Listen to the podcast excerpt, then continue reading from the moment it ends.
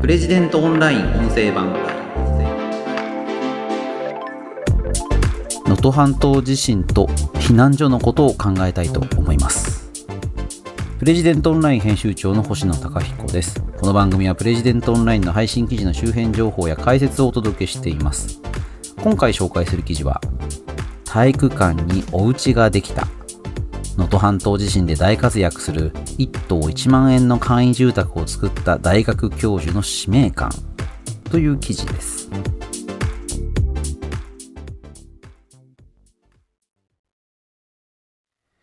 こちらの記事は、マレビトハンターという、まあ、変わった肩書きを名乗っておられるフリーライターの川内伊代さんの寄稿になります。能登半島地震、大変な被害が出ていて、あの、まあ、長く孤立状態が続いた、道路が寸断されて、能登半島というのは非常に交通の事情が悪いところですから、道路がズタズタになってですね、なかなか支援の手が届かないということが続きました。今もですね、あの、避難所で厳しい生活を続けられている方、たくさんいらっしゃるわけで、あの、本当に、あの、胸が痛みます。で、あの、ここでですね、あの、段ボール製の簡易住宅、インスタントハウスというのが、体育館に建てられて大活躍しているという話題がありまして、あの、このことを川内伊代さんが書いてくださっています。あの、この簡易住宅、インスタントハウス、2種類あって、屋内用と屋外用。屋内用っていうのは、まあ、原価約1万円。屋外用、外で使うもの。これは原価15万円で、バンバン建てられる。屋外用のね、15万円の家、外に建てるような家でも、一人で1時間で施工できるという画期的なものなんですよね。これを開発したのが名古屋工業大学の北川圭介教授という方で、まあ、写真見ていただくと、とても若々しくてですね、あの、大学教授っていうよりも、まあ、そこら辺のお兄ちゃんみたいな感じの方なんですけども、この方が、ま、必死の思いで作ったインスタントハウスというのが、まあ、ついにこの能登半島地震で大活躍しているということを、あの、川内洋さんが書いてくださってます。あの、この記事めちゃくちゃ読まれまして、あの、すごく嬉しいです。地震とか災害の記事って読まれないんですね。ウェブメディア、マスコミ、まあ、いろんなところで、まあ、災害があったら当然そういう記事出します。あの、皆さんに注目していただきたいですし、我々も注目していることがたくさんあります。記事を出すんですけれども、基本的には読まれないんですよね。まあ、そういう記事がたくさん出過ぎているのかもしれませんし、実際に遠い場所の方からすれば、あの、あんまり身近ではないというか、わざわざ、うん、どうでしょうか、ウェブメディア、暇つぶしみたいなところもあると思うんですよね。余暇の時間を使って何か面白い記事じゃないかなというふうに見ているときに、わざわざ災害とか辛い話題見たくないという人も少なくないのかなと感じています。その中でですね、この記事たくさん読まれて、いや、本当に嬉しく思いました。あの、川内伊代さんの書き方もね、本当にこの方うまいですね。まあ、ここでは言ってもいいんですかね。あの、読む情熱大陸って表現してくださってる方がいて、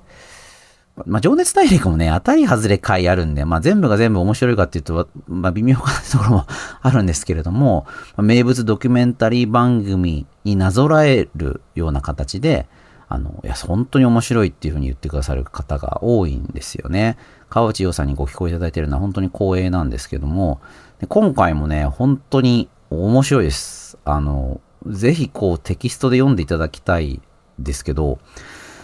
あのー、まあ、ちょっとかいつまんでご紹介しますね。まあ、主人公というか、このインスタントハウスを作ったというのが名古屋工業大学の北川圭介先生。でこの北川先生が、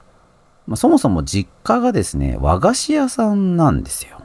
まあ、これがあの話の入り口とオチにもなっていて、これもね、すごいうまいところなんですけども、実家が和菓子屋さんで和菓子職人にずっとなりたかった。なんだけども、まあ、ちょっとひょんなことですね、名古屋工業大学の建築学部というところに、まあ、工業、工学部というところに入って、まあ、建築のことをね、ちょこちょこやるようになったんですよね。で、和菓子やりたいっていうふうにお父さんに相談しても、いやもう建築を深めればもっと人に求められる和菓子ができるようになるんじゃないの？みたいなことを言われてですね、まあ、なかなか和菓子作らせてもらえない。いや、和菓子大好き。で、あの、実際、あの、お菓子の家をですね、作ったりとかもしてるらしいんですよ。和菓子の家ですかね。それをあの北川さんが作って、まあ、みんなに振る舞ったりして、あの、本当に北川先生はお菓子作りが大好きみたいなんですよね。なんですけど、まあ、名古屋工業大学で2001年には助手として採用されて教えるようになっていった。で、この途中でですね、サブカルに詳しい建築の人っていうふうに北川さん、ポジションを見つけるんですよね。北川さんのお師匠さんっていうのは、まあ、すごく教養の深い方でですね、あの、源氏物語とか狂言とかつれづれ草とかそういうことを結構スッとこう出されてくる。まあ、北川さんそういう素養はないので、いや僕にはちょっと大学の先生は難しいなと思ってらしたそうなんですけども、そこからですね、あの、まあ、実はなんか AKB48 がすごい好きになられて、で、秋葉原面白いんだ。で、秋葉原のこととか、漫画喫茶の研究っていうのを進めてですね、でそこから出会い系カフェとかラブホテルとかパチンコとかそういったものの建築っていうものも考えるようになっていった。まあ、研究のテーマは家以外のスペースで人はどういう生活をしているのかというところにだんだん入っていったそうなんですよね。家以外のところで人はどういう生活をしているのか。でそういうサブカルに詳しい建築の人、北川先生がですね、2011年、東日本大震災があった時に、朝日新聞の依頼で、まあ、被災地の中学校を取材しませんかと。被災者の避難所っていう、その家以外の生活の空間を取材しませんかという誘いを受けて行ったそうなんですよね。ここちょっとあの文章を読みますね。現地に到着したのは夜で、冷え冷えとした体育館の中を1時間ほど案内してもらった。その間、ずっと北川さんについて回る2人の男の子がいた。小学3年生と4年生の2人は視察を終えた北川さんが、それでは失礼します。と言うと、近づいてきてぎゅっと人差し指を握り、ちょっといいと引っ張り始めた。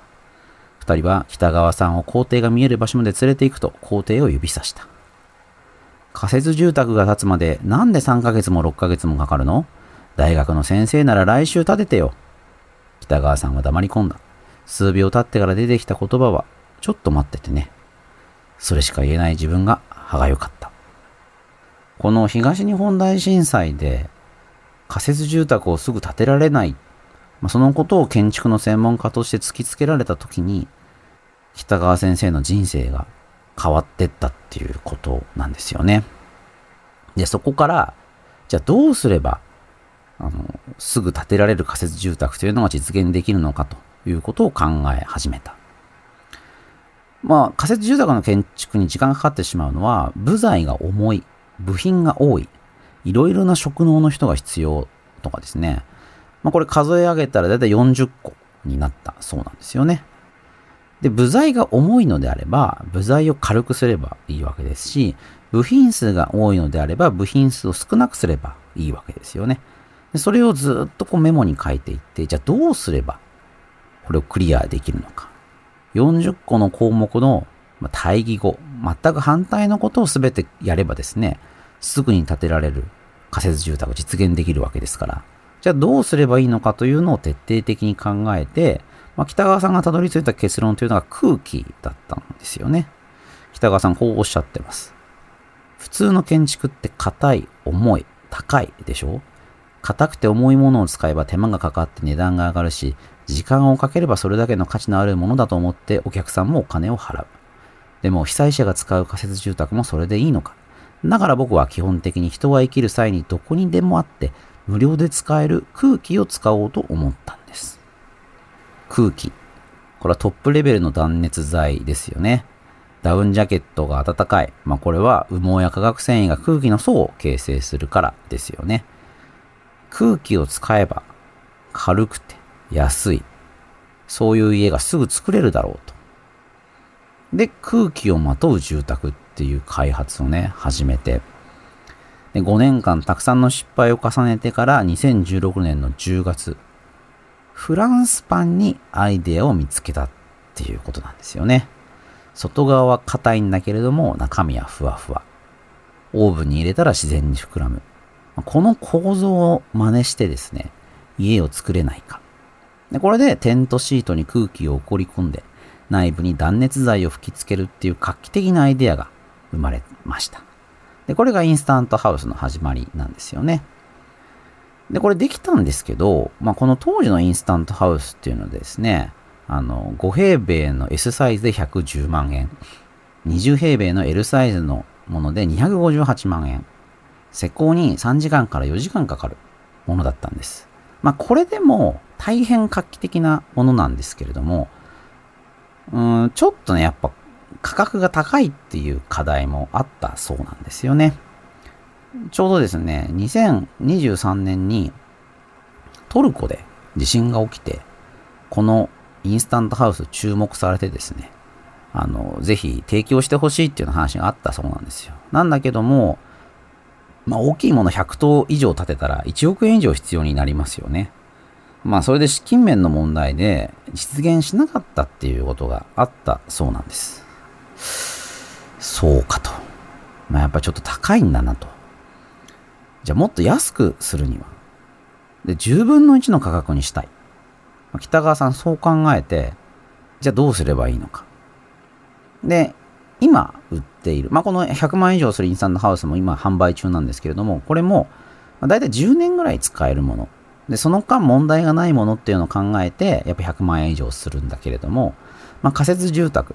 まあ、長くても1年ぐらいですかね。そういうものであれば、まあ、素材も変え、吹き付けの技術も、あの、そこまで必要のない、簡単に入手できて安くできるもの。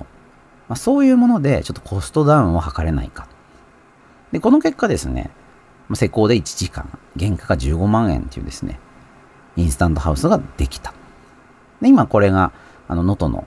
被災地でも屋外に立っています。で、これと別にですね、あの、屋内用のもの、まあ、1棟1万円ってことですけれども、これも立っているんですよね。で、これは段ボールでできています。まあ、段ボールハウスっていうと、そうですね、家のない方が屋外で生活するときになんていう言い方もあるかもしれませんけれども、これ見た目もすごく可愛くてですね、屋根がついているんですよね。避難所で、まあ、体育館みたいな場所で、まあ、ブースになってるってことが多かったと思うんですよね。311で避難所を私取材したこともありますけれども、その時もやっぱりブースでしたね。まあそういう間仕切りがあればいい方なっていうぐらいで、屋根がなくて、まあブース仕立て、まあ壁ついたてがあるっていうぐらいなんですよね。で、これやっぱ屋根があると全然違いますよね。そのプライバシーも守られますし、あの、まあ何よりあったかい。やっぱ寒いですよね。冬の体育館っていうのは、まあ、冷蔵庫みたいな場所で、本当に寒い。で、これ屋根があって、段ボールで仕切られていて、すごく快適に過ごせる場所を、まあ、わずか 1, 1万円1時間で、まあ、1時間もかからないですね。この1万円の段ボールハウスは作れるということなんですよね。で、これをですね、先生がパンに詰め込んで、ご自分で立てています。で、北川先生が避難所行った時の様子がね、記事にこう書かれてるんですね。いくつかの避難所を巡った中で最も過酷な環境だったのが輪島中学校だった。特にアリーナは2階のガラスが割れ、凍えるような冷たい風がアリーナの中に吹き込み、冷蔵庫のようだった。避難所の職員にインスタントハウスの話をすると、ありがたいということだったので、着替えやおむつ交換、授乳スペースとして屋内用インスタントハウスを建てることにした。1月4日、段ボールをアリーナに運び入れて作業を始めると、物珍しそうに被災者が近寄ってきた。最初の一頭に屋根を上げた瞬間、アリーナ全体から少しずつ拍手が起きた。これ何と聞く子供たちに、みんなのお家だよ、と答える。一緒に作っていい？いいよ。その場にいた数人の子供たちが手伝ってくれた。二頭目が完成した瞬間、3歳の女の子が大きな声で、お家ができたと叫んだ。隣にいた母親から今回の地震で自宅が全壊してしまったと話を聞いた北川さんはアリーナの外に出た。そこでこらえきれず涙を流した。その後子供たちは屋内用インスタントハウスに絵を描いて遊ぶようになった。そこにはちょっと狭いけど家完成と書かれていた。この絵と文字は3歳の女の子と小学1年生のお兄ちゃんが描いたものだ。取材の日、その子たちのお母さんに話を聞いた。初めて見るデザインで最初は何なのかなと思ったのですけど、メルヘンチックな感じですごくいいと思います。子供たちも一緒に作ったりして楽しそうでした。可愛い家が完成した後も出たり入ったりして遊んでいましたよ。いや、もう僕ちょっと読み上げながらね、泣いちゃいそうなんですけども、本当にあのまデザインもね、可愛らしいですし、まで、デザイン重視っていうよりも、そういった避難所で役に立つ、その体育館で役に立つような、そういうデザインになっていてですね、とっても素敵です。まあ、こういったものでね、だからその、命が助かったからいいんじゃないかとか、雨風しのげるだけマシだろうっていうことではなくて、そういった避難所でどうやって快適な生活をしてもらうか。もちろん家がなくなってしまったことは大変痛ましいことですけれども、少なくとも避難所であの快適な暮らしをしてもらいたい。まあ、そのためにこういう、まあ、何ができるのか、建築家としてどういうことができるのかっていうことを考えて、あの、ご自身自らですね、その段ボールをそういう場所に持ってって建てている。いや、本当に素晴らしいなと思います。あの、記事ぜひ読んでいただきたいんですけど、で、ちょっとね、もう一つ皆さんにお伝えしたいことがあって、避難所っていう場所がですね、あの、日本って遅れてるんですよね。遅れてるっていうのはどういうことかっていうと、体育館を避難所にする先進国っていうのは存在しないんですよ。まあ日本があるから唯一日本っていうことなんですよね。日本っていう国は災害大国なわけですけれども、災害専門の省庁というのがありません。災害に対する対策が非常に遅れています。で、うちのサイトにですね、2022年3月10日にアップした体育館を避難所にする先進国なんて存在しない災害大国日本の被災者ケアが劣悪である根本原因という記事があります。この記事ぜひご覧いただきたいんですが、あの、新潟大学大学院の半沢和彦特任教授の、まあ、インタビューの記事になってるんですけども、日本の避難所っていうのはですね、まあ、欧米から見たらハラスメント状態なんだと。非常に、あの、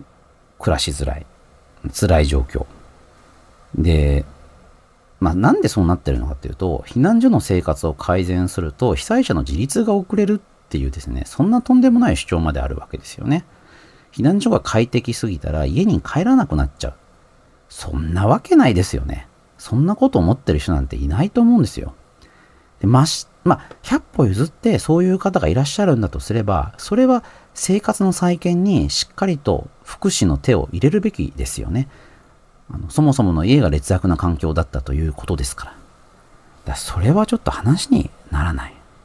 で、例えばですね、非常食っていうのがあるのは日本だけなんだそうです。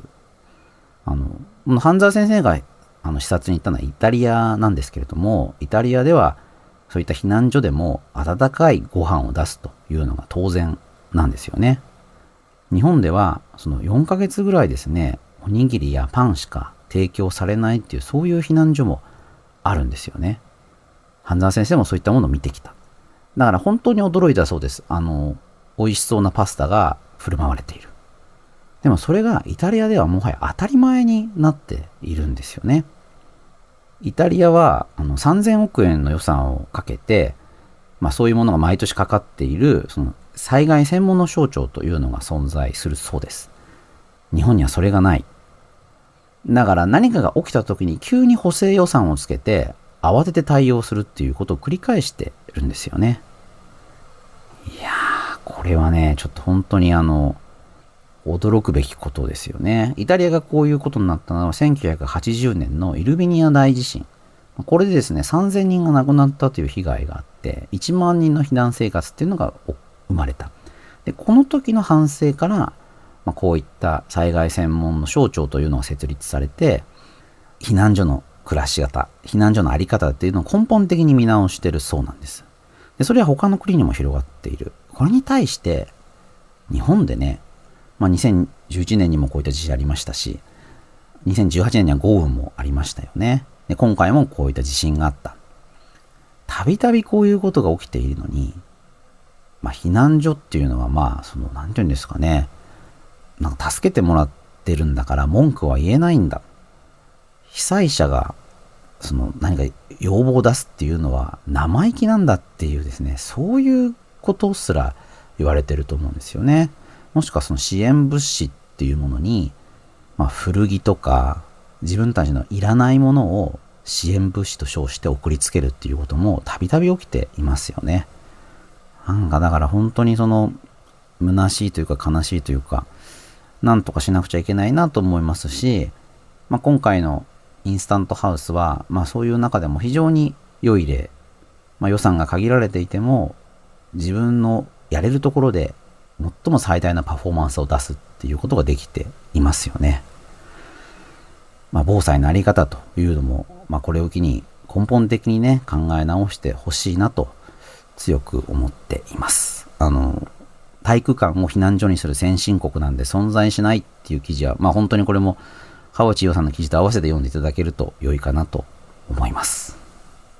ということで、今回紹介した記事は、体育館にお家ができた、能登半島地震で大活躍する1棟1万円の会員住宅を作った大学教授の使命感という記事でした。